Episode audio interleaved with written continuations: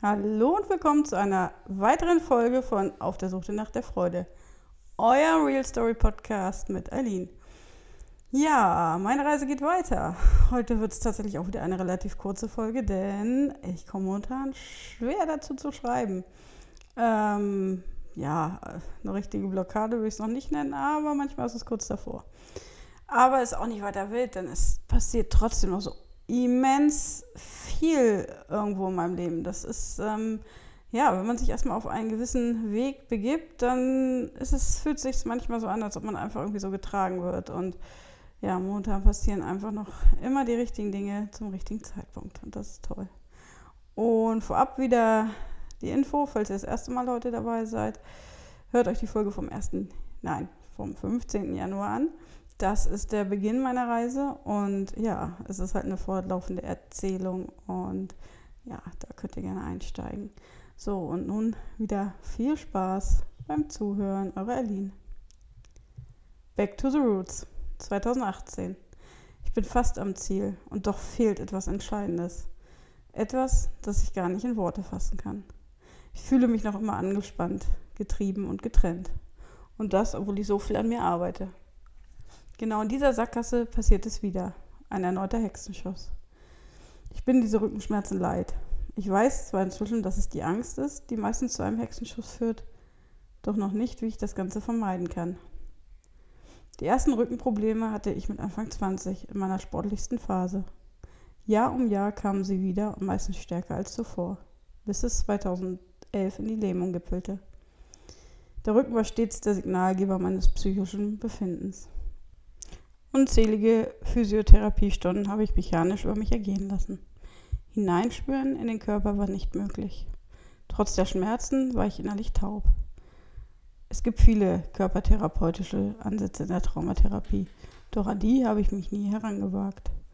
Ich hatte viel zu viel Angst vor dem Kontakt zum Körper. Selbst einfache Yoga-Übungen machten mir Angst.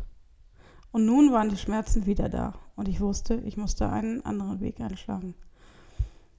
Und wie immer kam genau in diesem Moment die richtige Helferin in mein Leben.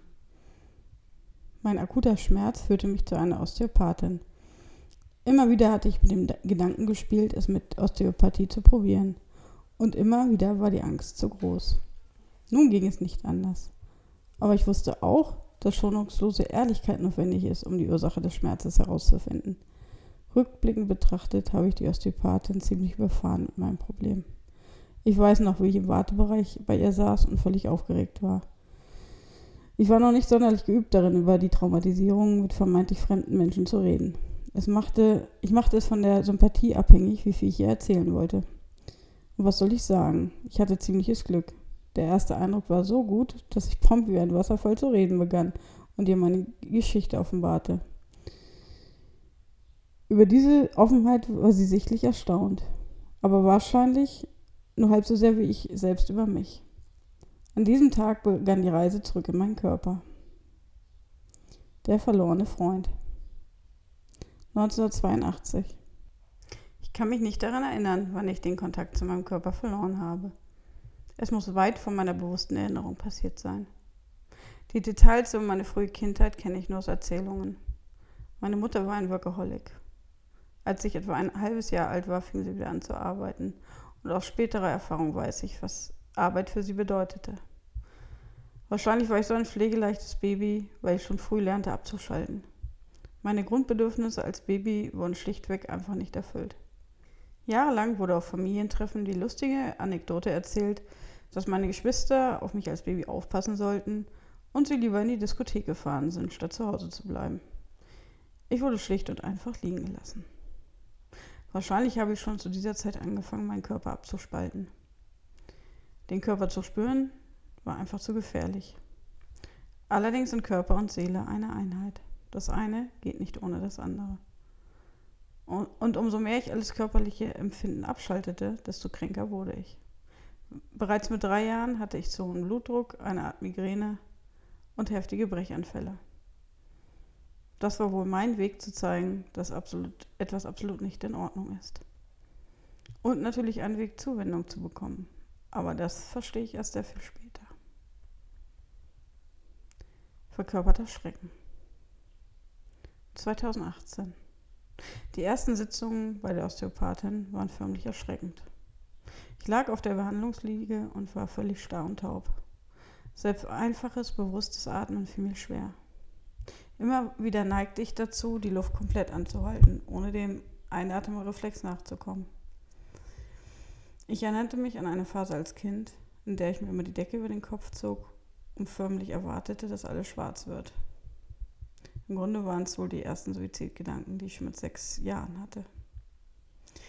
In den Stunden mit der Osteopathin kam diese Erinnerung ungefiltert hoch. Ich konnte es nur schwer ertragen. Dennoch merkte ich, dass es mir nach fast jedem Termin ein Stück weit besser ging. Das Somatisieren wurde weniger. Ich wurde auf eine ganz neue Art und Weise stabiler. Ich konnte live miterleben, wie viel alte Traumaenergie im Körper abgespeichert war. Und ich bemerkte, dass ich diese Energie aushalten und sogar umwandeln konnte. Dass mein Körper förmlich darauf gewartet hat, mit mir in Verbindung zu treten. Besonders intensiv waren die Momente, in denen die traumatische Aufladung förmlich ausgezittert wurde. Dieses Phänomen wird durch den Traumaexperten Peter Levine in seinen Büchern immer wieder sehr genau beschrieben. Durch das nachträgliche Zittern des Körpers kann die festsitzende Traumaenergie abgebaut werden. Allein hätte ich diesen Prozess niemals geschafft. Zu meiner Osteopathin entwickelte sich eine ganz großartige und vertrauensvolle Beziehung. Es sollte wohl so sein, dass sie genau zum richtigen Zeitpunkt in mein Leben getreten ist. Sie hat mir förmlich ein komplett neues, in ein komplett neues Leben geholfen und ich bin ihr dafür sehr dankbar auch wenn meine Themen sie mehr als einmal an ihre persönlichen Grenzen gebracht haben. Aber das ist menschlich und genau diese Art des Mitfühlens half mir an meine eigenen Gefühle zu kommen. Dieser ganze Prozess ging nur in sehr kleinen Schritten, denn das Zulassen in Gänze hätte mich völlig überfordert. Ich musste geduldig sein, sehr geduldig. Sobald ich zu schnell vorauseilen wollte, holte mein Körper mich wieder zurück. Der Körper ist Gradmesser für mein seelisches Wohlbefinden geworden und ich bin froh, wieder in Kontakt mit ihm zu sein. Auch wenn wir ab und zu noch nicht die gleiche Sprache sprechen, wir sind auf dem besten Weg.